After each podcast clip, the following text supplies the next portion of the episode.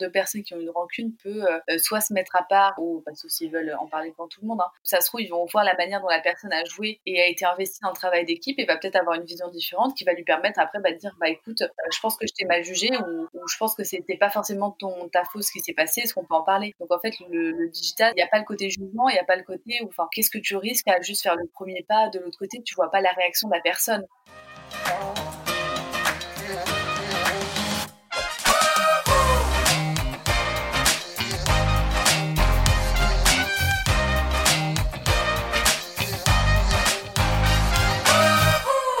Bonjour et bienvenue sur Flip le podcast. C'est Serge et aujourd'hui j'ai le plaisir de recevoir Alexandra Gonantin qui est la fondatrice de Ideal. Bonjour. Bonjour Alexandra, tu es la fondatrice d'Ideal. Est-ce que tu peux nous en parler un peu plus? Alors du coup Ideal propose des événements euh, originaux et clés en main donc euh, à viser des collaborateurs. Nous avant la crise on était sur tout ce qui était euh, team building et événements clients physiques et avec le confinement on a un petit peu switché et on est passé sur des événements en ligne avec des solutions digitales. C'est une excellente idée surtout que je pense que le Covid a dû accélérer euh, la digitalisation de tes événements, non? Bah, C'est ça en fait. Le, les Américains ont commencé à justement euh, créer des événements virtuels depuis quelques années et à roder un peu le système. Et c'est vrai que nous, on est très ancrés. En fait, pour euh, te donner une idée, le team building est arrivé récemment chez nous. En tout cas, le terme et le bien-être au boulot n'étaient pas encore aussi présents qu'il y a quelques années que maintenant en France. Et c'est vrai que du coup, on a un peu de retard sur ce côté-là. Le confinement a accéléré ce côté digital qui était déjà présent dans plusieurs pays, que ce soit les Amériques, le nord, le nord de l'Europe également le font pas mal. Et si tu devais définir le terme team building, comment tu le définirais? De base, c'est pour renforcer une équipe, mais c'est vrai qu'en plongeant justement dans le domaine, on s'est vite rendu compte qu'il y a aussi d'autres problématiques. Plus que euh, juste renforcer une équipe, c'est euh, créer une équipe, réussir à travailler avec euh, bah, les différents composants qui justement sont au sein d'une équipe. On sait qu'on est tous différents et des fois on n'arrive pas forcément à, comprendre l'autre parce que du coup la personne a une manière de penser totalement différente. Donc le team building en fait c'est réussir à créer du lien avec des nouveaux collaborateurs, des anciens collaborateurs et réussir à créer du lien et faire en sorte que chaque caractère s'assemble un peu comme des Lego pour créer une dynamique. Euh. Si j'ai bien compris, les apports euh, pour euh, les entreprises, c'est vraiment de créer un lien entre les équipes, de renforcer les équipes. C'est bien ça? Ouais, c'est ça exactement. Bah, en fait, on, je pense qu'on s'en rend tous compte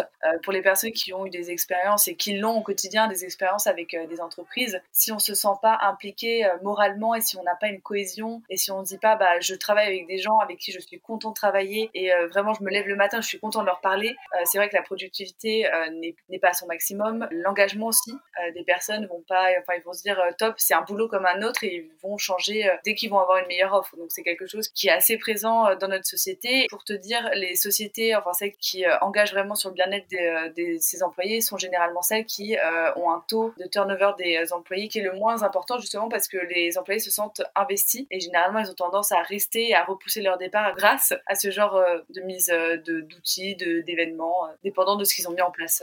C'est marrant, en t'écoutant, je retrouve beaucoup de thématiques très modernes qui sont beaucoup développées ces dernières années. C'est le bien-être au travail et l'engagement. Et c'est vrai qu'avec l'arrivée de la génération Y, Z, c'est des thématiques qu'on parle de plus en plus au sein d'une entreprise parce que ces entreprises-là ont du mal à capter justement cette génération si, par exemple, les, les valeurs de l'entreprise ne leur correspondent pas. Comment tu s'organises un team building? Est-ce que tu as des exemples de team building que tu as pu organiser, d'activités que tu as pu faire pour renforcer justement ce lien entre collaborateurs? Pour le côté physique, ce qu'on fait, c'est qu'on a des prestataires de services avec qui on a créé des liens et ça nous permet en fait selon les besoins et les critères d'une société, donc elle vient vers nous avec son brief, on va créer euh, l'événement qui leur correspond euh, totalement, quitte à faire du sur-mesure pour eux. Par exemple, notamment avec euh, Dailymotion, ce qu'on fait, c'est qu'on fait des événements, nous, ils nous envoient leur brief, donc ils nous disent voilà pour tant de personnes et voilà ce qu'on souhaite faire passer à travers. Et on a notamment organisé des soirées à MAM avec un restaurant après. En fait, le but, c'est vraiment faire en sorte que chacun y trouve son compte, même les personnes que nous, nous ne connaissons pas, parce que bien sûr, on a la personne qui va organiser, qui va nous, qui va nous contacter, mais les personnes qui sont au sein de l'événement, on ne les connaît pas du tout. Le but, qui est encore plus important, c'est de faire en sorte que ça plaise à tout le monde. On va envoyer plusieurs propositions par rapport aux besoins. Généralement, on en envoie deux à trois si vraiment, du coup, on arrive à en trouver plus. Mais si ça ne correspond pas, on ne va pas, on va pas dépasser. On va vraiment essayer de vraiment se focus dessus et à la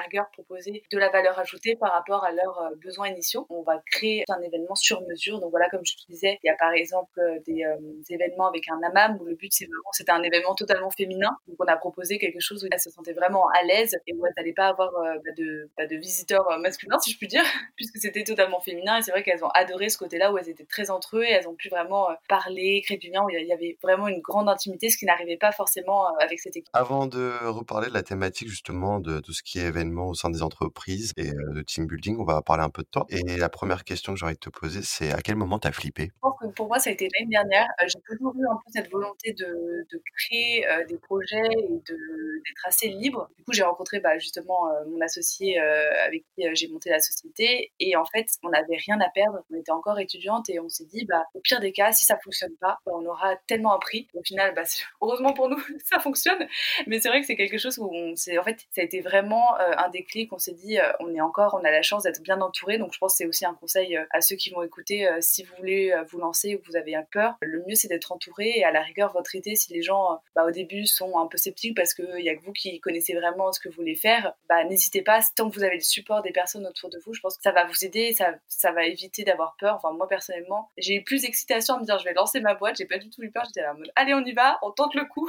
c'était assez marrant, je me souviens. Et c'est vrai que le nombre de fois, ou même dans la boîte, on a switché euh, d'idées, je pense qu'on a, on n'a pas fait tant que ça, mais plus de cibles. Et c'était assez, enfin, à chaque fois, c'était un grand saut dans le vide. Donc c'était, euh, enfin, moi, j'ai trouvé ça tellement excitant. Et euh, je recommande à toutes les personnes qui hésitent et qui se disent peut-être j'ai pas le background, bah, de le faire parce que moi, de base, je ne l'avais pas du tout. Et au final, j'ai appris comme tout le monde sur le tas. J'ai fait les erreurs et pour réussir aujourd'hui. On se rend compte que le pourcentage de femmes dans l'entrepreneuriat est très faible par rapport à ceux deux hommes. À ton avis, euh, c'est quoi les raisons que les femmes osent moins se lancer dans l'entrepreneuriat? Je pense que en fait, c'est en train de changer mine de rien. Il y a pas mal de, il y a pas mal de structures qui se créent spécialement pour les femmes. Donc je pense que ça a des points positifs et des points négatifs. Enfin, c'est très inclusif et il y, a le côté du coup, c'est des événements pour femmes, on va le dire, et du coup, on met en dehors la moitié de la population. Mais c'est vrai que c'est quand même en train de changer. Le gros point, et après, euh, c'est controversé hein, cet avis, mais je l'ai vécu aussi, c'est le côté où je pense que les femmes ont moins d'ambition, mais pas dans le mauvais terme, se permettent moins de, rêver, si je puis dire, à plus grand que les hommes. Les hommes, enfin, c'est très, euh, on va faire ça, on va, on va, on va réussir sur ce marché. C'est vrai que les femmes ont tendance à moins, à moins le dire. Peut-être qu'elles l'ont, hein, cette aspiration. Enfin, moi, je l'ai personnellement, mais c'est vrai qu'on a moins tendance à le dire. Et euh, je sais pas si c'est grand, mais dans les, dans les incubateurs et même dans les programmes, enfin, dans tout ce qui est lié l'entrepreneuriat, tu as maintenant beaucoup de quotas à respecter par la parité homme-femme dans des jurys concours. Il faut avoir au minimum, je sais pas, 40% de femmes dans tel, euh, dans tel programme ou dans tel cours. Et maintenant, c'est des choses qui sont demandées. Donc, c'est positif dans le sens où, du coup, ça fait en sorte que euh, les projets euh, féminins vont être mis en avant, mais c'est aussi bah, une sorte d'obligation de se dire ah bah, il faut qu'il y ait des femmes dans ce côté-là. Évidemment, je suis pour prôner l'entrepreneuriat féminin et je pense que c'est un manque d'ambition, un manque aussi du, du fait que bah, les femmes au début, c'est en train de changer. Hein. donc c'est quelque chose qui était très présent il y a quelques années, mais aussi où je vous dis bah, j'ai pas de modèle féminin. Enfin, tu as beaucoup de modèles entrepreneuriat d'hommes, enfin, que beaucoup plus en Amérique, mais tu en as, en as en France, tu as Blablacar, tu as, Pop Chef qui est en train de monter aussi. Enfin, tu en as pas mal, mais c'est vrai que t'as pas de quoi te référencer. En fait, tu vas te référencer à des hommes et en femme, t'en as très peu. Enfin, honnêtement, euh, dans ma tête, j'en ai beaucoup plus qui viennent, mais c'est vrai que au début, pas beaucoup. C'était pas répandu, on n'en parlait pas. Ou euh, par exemple, si c'était des, euh, un duo d'associés, on parlait plus du côté homme, et plus de la personne masculine que la personne féminine. Et c'est vrai que je pense que ce manque d'idole ou d'icône, ça a freiné personne à se lancer parce que justement, ils avaient personne à qui se référer. Et du coup, on disait, bah, l'entrepreneuriat, c'est très masculin, c'est pas pour moi. Comme au contraire, il y a des métiers très féminins qui sont beaucoup moins accessibles par les hommes parce que justement, c'est pas répandu. Comment on peut remédier au manque de rôle modèle féminin? Est-ce que ça doit passer par les médias? Est-ce que les quotas, par exemple, sont une autre solution, comme tu le disais si bien? Je pense que c'est vraiment une question médiatique. C'est que les médias nous en parlent beaucoup moins que ce qu'ils parleraient pour des hommes. On avait vu il y a quelques années, je crois que c'était Capital qui a fait sa une avec euh, 100 entrepreneurs et tu voyais sur la une de, Capital que des hommes, ce qui était assez étonnant d'ailleurs, et assez choquant. Là, on va dire qu'il y a quand même 50, 50 à 60% des, par exemple, des discours que j'écoute ou des, euh, émissions que j'écoute. Euh, je me réfère à des femmes, notamment Emmanuel Duez ou euh, Aurélie Jean comment tu pourrais, comment on pourrait remédier justement à ce problème de rôle modèle féminin? Je pense que tu as totalement raison. Je suis, je suis assez d'accord sur le côté le rôle des médias, euh, leur euh, place et leur, euh, bah, c'est aussi à cause d'eux, mais c'est aussi, je pense, un reflet sociétal et du coup, bah, ils reflétaient ce, qu'on, ce que les gens voulaient voir un peu. Hein. Même, même les femmes, à un moment, s'imaginaient pas du tout dedans. je pense que les quotas, c'est plus un outil, un moyen pour justement permettre à, des acteurs féminines de pouvoir devenir des, des modèles je pense que ça, en fait, ça passe par tous les acteurs, que ce soit aussi les euh, investisseurs. Enfin, je rejoins un peu ce que tu as dit par rapport à Capital et par rapport au fait que les 100, 100 personnes étaient des hommes. Mais c'est vrai que sur, sur les investisseurs aussi, quand tu regardes les taux de levée de fonds d'une fondatrice, c'est vrai qu'elles sont très peu élevées. À un moment, je crois que c'était 3% si je ne me trompe pas. Mais euh, c'était pas très élevé, ça dépassait pas les 10. Et c'est vrai que du coup, les, bah, les femmes ont pris le pouvoir et ont, créé des fonds justement à la place pour remédier à ça et pour mettre en avant des personnes bah, qui du coup euh, n'avaient pas forcément les moyens. Parce que créer une société euh, dans n'importe quel domaine, après il y a des domaines qui coûtent plus cher, bah, ça demande beaucoup de cash avant de récupérer. Et c'est vrai que du coup, je pense que si tout le monde aide, enfin aide, si tout le monde s'y met, ça peut s'en sortir. En fait, il faut que les investisseurs changent de regard, que les banques aussi. Les banques ont tendance à plus croire les hommes que, les femmes, même si ça change aussi, hein, bien sûr mon propos est avancé de manière prudente, hein, évidemment. Euh, mais je pense que c'est les quotas, c'est plus un outil, c'est les médias. Et je pense que tu le vois, t'as Mademoiselle, t'as as, as Fresh dans, un, dans, un, dans des médias plus globaux. T'as aussi le magazine Chute. Enfin, c'est un qui, euh, qui met une grande part, une grande importance euh, à l'entrepreneuriat féminin. D'ailleurs, on avait reçu une des fondatrices et c'était passionnant aussi. Ça lui tenait à cœur justement de mettre les femmes au centre et de les mettre plus en valeur. Elle expliquait qu'elle donnait à peu près quasiment les mêmes raisons que toi. J'espère que vous allez, qu'on va en arriver à vraiment une parité contre des deux côtés. Ça, bah, ça me ferait grand plaisir de lui parler. je pense qu'on a à peu près les mêmes idées, ça peut être sympa. Écoute, je vous mettrai en relation si, euh, si, si tu veux bien. On va parler euh, de tes thématiques euh, de ton entreprise, donc la digitalisation notamment qui est arrivée, qui s'est accélérée aussi avec euh, le Covid-19. Tu as lancé des événements digitales pour les entreprises. Et comment tu as adapté justement ces événements physiques au digital? Il y a eu de gros brainstorming déjà. je pense qu'on a utilisé déjà en premier notre expérience qu'on avait avec les événements physiques et la manière dont un événement est créé selon le destinataire que tu souhaites avoir. Donc un team building, ça va pas du tout être la même chose qu'un événement client. Tu as beaucoup moins de barrières généralement en team building qu'un événement client parce que tu n'as pas du tout la même relation. Euh, le but, euh, même si au final la finalité c'est le fait de faire en sorte que ton entreprise tourne et d'avoir euh, des revenus, pour le bien-être en entreprise, c'est garder tes collaborateurs, c'est garder tes employés. Pour l'événement client, c'est euh, faire en sorte de le garder aussi, mais pour une autre finalité. Et c'est vrai que le digital, en fait, c'était euh, comment faire en sorte que euh, les personnes aussi bah, se sentent bien et ne se sentent pas lésées par un événement digital. Pour te dire, un escape game, on a, fait des gros benchmarks d'escape game qui existaient. On a aussi pris l'expérience de nos partenaires parce qu'on a pas mal d'escape game physiques de base, de voir combien de temps, quelle sorte d'énigmes, qu'est-ce qu'il fallait mettre en place comme outil pour justement qu'on se sente pas Donc, par exemple, notre escape game, tu as des mix entre des, euh, des, énigmes logiques, scientifiques, littéraires. Tu as des, euh, à un moment, tu as un petit challenge sportif. Bon, quand je dis sportif, tu finis pas quatre pieds euh, sous la table en train de mourir tellement tu as fait du sport, hein, pas du tout. C'est vraiment histoire de, de, couper un peu le côté justement digital. Tu as des mises en avant un peu en mode qui veut gagner des millions, en mode jeu télévisé. Donc le but, c'est vraiment que les gens se, en fait, se connaissent un modèle que bah, qu'ils connaissent déjà en physique ou justement à la télé, des jeux qu'on a tous envie de jouer à des jeux télévisuels. Et c'est comment adapter ces modèles. Donc en fait, ça, on passe par la visio, on fait en sorte que, bah, que tout le monde puisse se voir. Le but, c'est vraiment que tout le monde se mette sa caméra notamment. Et quand les personnes ne la mettent pas, ça rajoute un peu une barrière, je trouve. Et c'est le sentiment qu'on a eu. Et par exemple, pour une entreprise, c'est quoi les avantages de passer au digital dans, dans un team building, par exemple? Tu en as plusieurs. Déjà, bah, l'écologie. Euh, mine de rien, t'évites euh, autant les, euh, les problèmes de déchets que peut créer un événement parce que c'est top hein, de créer un événement, mais c'est vrai que l'arrière-plan côté écologique, bah, on essaie de, on travaille avec beaucoup de partenaires qui justement prennent ça en compte. Mais quand tu regardes les chiffres, je ne les ai pas en tête, mais c'est assez euh, énorme. Euh, les, euh, les, gaspillages, bah, justement, tu as les transports aussi pour aller d'un endroit A. Si tu as un autre endroit d'y aller, comment tu vas Est-ce que tu vas en transport ou en voiture Enfin, toutes ces questions. Tu as aussi bah, l'organisation qui est plus simple parce qu'en fait, on s'occupe vraiment de A à Z. Donc, c'est-à-dire que dès qu'on a la liste des participants, on va envoyer un sondage pour le meilleur créneau. Euh, faire les invitations avec les liens. Eux, ils s'occupent vraiment de rien. Ils sont juste à commander l'événement pour te dire. Après, il y a l'animateur sur place. Et le après, on envoie un petit, un petit récap pour justement qu'après l'événement, ils aient un souvenir et ils disent ah bah c'était top euh, et qu'ils se remémorent l'événement. Donc c'est un avantage aussi euh, et pas des moindres. Et le fait que bah, c'est beaucoup plus flexible. En fait, on joue un peu plus avec les horaires. les personnes peuvent se libérer, le format et les désirs des personnes sont beaucoup plus, enfin pour beaucoup plus les pousser parce que les prestataires qu'on a sont limités dans leur activité, dans ce qu'ils peuvent faire. Évidemment, on peut créer des choses sur mesure, euh, mais il y, a un moment, il y aura une barrière. Que les événements euh, digitaux, c'est vrai qu'on s'en est rendu compte. On avait écrit un peu des formats, tu sais, bah, qui fonctionnaient, qui ont été testés, qui du coup, on savait qu'ils allaient être bien. Et selon les demandes, en fait, on le, les demandes, on les a un peu modifiées. les personnes vont demander ça, donc on peut, on peut changer. Pour te dire, j'ai une entreprise qui, au niveau des équipes, et on n'en avait jamais pensé parce qu'on ne pensait pas que ça allait fonctionner, ils ont demandé d'être des maisons Harry Potter. Oh, c'est génial. C'était incroyable. ils ont, la personne a dessiné les logos, a fait la totale.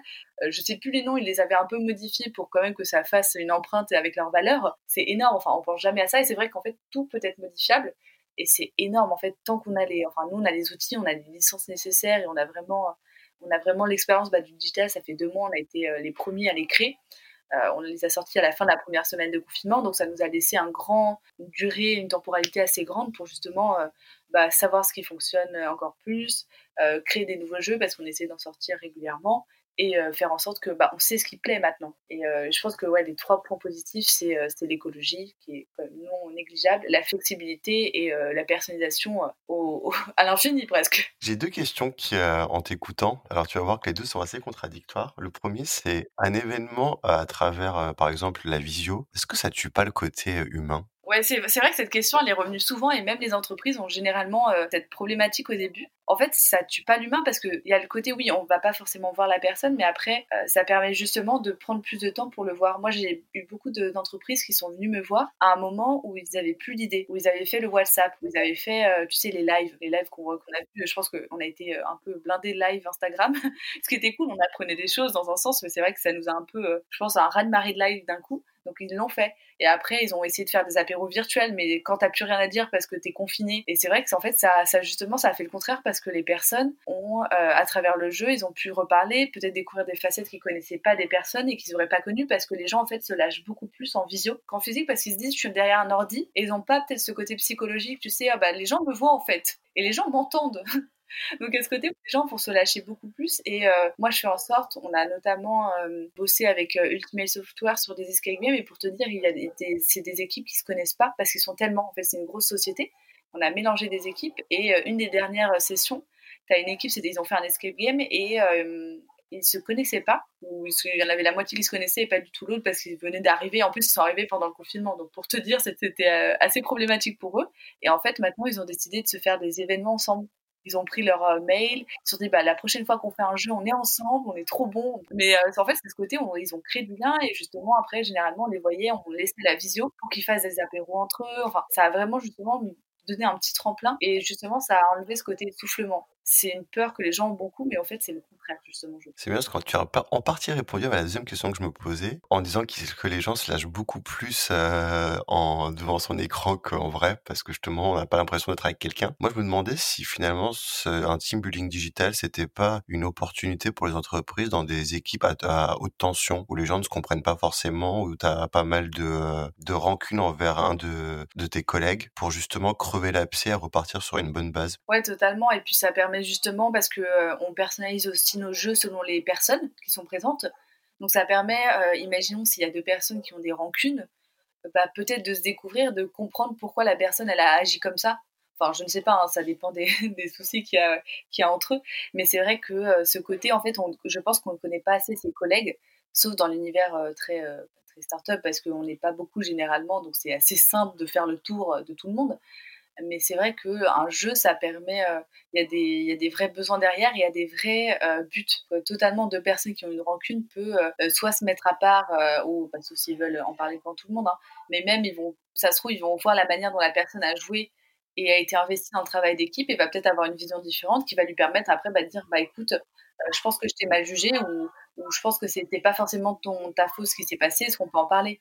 Donc en fait, le, digital, ça enlève. Il n'y a pas le côté jugement, il n'y a pas le côté euh, qu'est-ce que tu risques à juste faire le premier pas de l'autre côté? Tu vois pas la réaction de la personne. Comment on peut faire pour euh, avoir une plus-value après justement euh, avoir fait une session de team building? Que toutes les actions que tu as pu faire pendant ton team building après soient valorisées et que si tu as réussi à créer une cohésion, que cette cohésion se maintienne? Bah, je pense qu'il n'y a pas de secret. Je pense aussi qu'il faut en, refaire et revenez chez nous. non, mais dans le sens où euh, je pense que si on laisse étouffer quelque chose qui a bien commencé, c'était une initiative sympa, mais ça valait pas le coup. En fait, je pense que c'est comme tout, hein, toute relation, que ce soit amoureuse, amicale euh, et justement professionnelle, tu l'as fait travailler, tu l'entretiens. Et justement, pour garder cette équipe, cette cohésion, c'est soit du, du bah, justement des participants qui vont justement après mettre des choses en place ou euh, chercher bah, plus d'astuces ou juste envoyer des messages plus ou c'est à l'initiative, voilà, à l'initiative de la personne qui justement l'avait commandé d'en reprendre, ou d'autres formats. On a des formats visio, mais aussi on a des formats challenge en ligne qui justement euh, permettent après une visio euh, de euh, continuer, de perpétuer un peu ce côté, on travaille en équipe et on fait gagner des points le but, c'est vraiment de, je pense, de tout le temps euh, mélanger les gens euh, pour justement qu'ils apprennent à se connaître et qu'ils n'aillent pas forcément vers leurs copains parce que c'est normal. Dès que tu connais quelqu'un, tu vas dire, bah, je vais aller avec elle parce que je m'entends très bien avec cette personne. Je vais pas tenter d'aller voir la personne euh, que je connais pas du tout et qui m'inspire pas du tout parce que chacun est différent. Mais c'est vrai que je pense que c'est sur la régularité, enfin, pas toutes les semaines non plus, hein, parce qu'il y a aussi du boulot, mais d'en faire, je sais pas, deux par mois euh, ou des challenges en ligne qui prennent beaucoup moins de temps, ou des petits formats de 30 minutes. On fait aussi des visios, tu sais, des petits jeux de 30 minutes pour histoire de, justement, si les personnes n'ont pas beaucoup de temps, mais veulent quand même passer un moment ensemble. Mais c'est vrai que le but, c'est vraiment la régularité et de pas lâcher ses efforts. Sinon, ça sert à rien. Et comment on combine euh, le meilleur du team building physique et au meilleur du digital pour augmenter l'expérience collaborateur? On a plusieurs options. C'est soit tu fais un mix, donc ça passe par des. Euh, en fait, c'est plus des apéros virtuels avec des dégustations de fromage, de vin, et on t'envoie ça chez toi. Donc c'est super parce que tu te dis, oh, bah, au final, ça fait, moi, ça fait trois mois que j'ai pas mangé de fromage perso, enfin de bon fromage. Et je me retrouve avec une super dégustation avec le meilleur ouvrier de France, par exemple, où on fait appel justement à des prestats comme on a fait, qui ont une expérience de malade dans le physique, et notre expérience à nous dans le digital pour le combiner en fait. Selon toi, l'avenir des événements d'entreprise? Je pense que c'est un mix. Euh, c'est encore assez flou pour tout le monde que ce soit pour les entreprises avec qui, euh, avec qui je bosse, pour euh, les autres agences événementielles, que bah, même les personnes en général, est-ce que, enfin, après, je trouve que les déconfinements, les gens ne sont pas forcément. Enfin, il y en a beaucoup qui sont sortis, mais je trouve qu'il y en a beaucoup qui sont quand même restés. Et pour te dire, enfin, on a beaucoup de commandes jusqu'à fin 2020 parce que justement, les personnes ont annulé leur physique, euh, soit pour des questions de prévention, euh, au cas où si l'État euh, bah, remet des normes hygiéniques un peu plus strictes, ou juste pas pour préserver leurs collaborateurs. Et c'est vrai que c'est, je pense que ça va être un mixte aussi où les personnes vont se dire, bah, pour les grandes entreprises aussi, tu as plusieurs bureaux, soit dans le monde, soit bah, juste dans la France. Et le but aussi, c'est de transposer ces événements virtuel sur plusieurs bureaux pour que les gens apprennent à se connaître à travers bah, un océan. Et l'océan bah, n'est plus une barrière. Au final, grâce à l'ordi, bah, vous allez pouvoir vous connaître. Et je pense qu'on n'avait pas pensé à ça. Et beaucoup d'entreprises bah, dépensaient énormément d'argent dans des événements où ils essayaient de rassembler le plus de monde dans, un, dans une journée, je ne sais pas, dans un pays, pour essayer de rassembler le plus de collaborateurs qui sont euh, dans plusieurs pays. En fait, avec le digital, ça te coûte beaucoup moins cher. Tu peux avoir des choses, tu peux être à l'infini parce que tu peux proposer toutes sortes de choses que le prestat, enfin, si l'animateur est par exemple dans un autre pays, il n'y a pas de souci. C'est juste, euh, on le fait. On combine plus l'emploi du temps. En vrai, je pense c'est euh, c'est juste, on va combiner les deux. On va combiner, je pense, le physique et le virtuel. Euh, soit bah, pour les événements, bien sûr, de Noël et des rentrées, je pense qu'on va continuer sur quelque chose de plus physique où ça réunit vraiment des personnes. Et pour la cohésion, on va dire plus parce que beaucoup de boîtes font des petits apéros, essaient de se retrouver, et quand l'activité ne permet pas parce qu'il y a trop de boulot, faire des petits formats en digital, et tu dis que pendant allez, 30 minutes, tu te connectes, tu vas passer un très bon moment, ça va te permettre de souffler. En fait, j'ai l'impression que ça peut aussi servir à un dernier point, c'est peut-être accélérer la transformation digitale dans les entreprises, notamment déjà dès le départ euh, avec le Covid, où on a vu euh, pas mal de euh, personnes découvrir le télétravail, découvrir des solutions digitales. C'est peut-être aussi par justement du team building à distance qu'on peut permettre aux entreprises de se transformer Totalement, parce qu'en fait, plus qu'un un événement virtuel, ça demande aussi euh, le côté technique, tu sais, visioconférence, euh, les outils, si on a des outils selon les jeux, euh, l'escape game, on utilise deux logiciels. Donc c'est vrai c'est des jeux où en fait, tu as le côté un peu on se transforme en un SAV technique, c'est assez marrant, pour expliquer pour les, bah, les, collaborateurs qui en ont besoin. Pour la personne avec qui on parle au quotidien, c'est pas forcément la personne qui va s'y connaître, parce que elle, elle était, enfin, elle a organisé des événements physiques, donc pour elle, tout était cadré dans sa tête. Mais je sais que pour les personnes qui ont commencé à faire du télétravail, enfin, rien que d'allumer une visioconférence, pour eux, au début, c'était compliqué. Trouver le bon logiciel, trouver ce qui correspond selon leur société. Enfin, je pense que ça a été des semaines au début où tout le monde s'est dépêché pour trouver les solutions, mais en attendant, ils les ont. Et ça aussi, plus que le côté digital, et euh, enfin, je pense que ça a accéléré le côté où les gens vont se dire, je vais rester en télétravail et euh, je vais juste me prendre un ordi ou une tablette et pour continuer à bosser, en fait. Euh, je pense qu'on en avait parlé, mais le télétravail, c'est quand même plutôt sympa. Honnêtement, tu dis que tu, en plus, tu, généralement, beaucoup productif parce que tu organises ton emploi de temps comme tu le souhaites. Je sais que tu vas pas dire je vais à 9h30 pour euh, partir, je sais pas, généralement, c'est 18h, 18h30, je pense. C'est ça. Et euh, c'est vrai que du coup, tu te dis, euh, bah, pendant ces heures, je dois être super productif et ça n'arrive jamais. Enfin, qui est productif de 9h30 à 18h Personne. Personne. Même pendant leur temps de pause, après, t'as la digestion, par exemple. Enfin, je rigole, mais c'est un peu l'idée. Et je pense que le digital, ça aide tellement que les gens vont se dire, euh, ça va être une envie, c'est un besoin. Tu, quand tu regardes les chiffres, autant des événements virtuels, parce que nous, on utilise les outils de les visio notamment, donc c'est vrai que eux, ils ont fait un boom. C'est incroyable. Je crois que tu as eu 300% de croissance, quelque chose comme ça sur certains. Parce qu'en fait, les gens ont été obligés. Donc en fait, en obligeant en quelque sorte les gens à utiliser ça, bah, évidemment ça a fait un boom, mais les, mais les personnes vont pas retourner à leur ancien modèle. Maintenant ils ont des modèle, je pense, qui est beaucoup plus simple et beaucoup plus intuitif et euh, bah, dans leur esprit aussi, bah, de, de, parlait du bien-être et je pense que ça va rester, ça va même s'accélérer. Bah, on le voit, les nouveaux projets, les chatbots qui se créent pour aider les personnes au travail, enfin il y a plein de choses qui se créent et euh, les événements virtuels, oui, vont faire partie du paysage, je pense, pendant un très long moment. Avant de terminer, on va passer au tout flip, tout curieuse. Allez. T'es prête? Vas-y. On parlait tout à l'heure de, d'entrepreneurs féminins, de rôle modèle féminin. Si tu avais deux entrepreneurs à me faire découvrir, tu dirais qui? Féminine. Euh, si, je l'ai rencontré, enfin, j'ai rencontré, je l'ai vu à, une, un événement F 4 Femmes. C'est la, alors je sais pas son nom de famille, elle s'appelle Alice. C'est la cofondatrice de The Family. Alice Zaguri. Elle a une confiance et justement, bah, justement sur le point ambition et confiance, elle, elle, elle s'en fiche complètement. Elle est incroyable. Euh, si tu étais une activité virtuelle, tu serais laquelle? Un 10 secondes top chrono. En fait, ton prochain grand flip, c'est pour quand? Bah, C'était avant le confinement, mais l'autre prochain, c'est repartir en voyage seul dès qu'il y a la possibilité. Merci beaucoup. On rappelle, tu es la fondatrice d'ID Hall. Merci Alexandra d'être venue chez Flip. Bah, merci à toi. Et je te souhaite euh, plein de bonheur et plein de courage pour la suite. de même. Si vous avez aimé, n'hésitez pas à liker, partager et commenter. Et vous, le grand flip, c'est pour quand?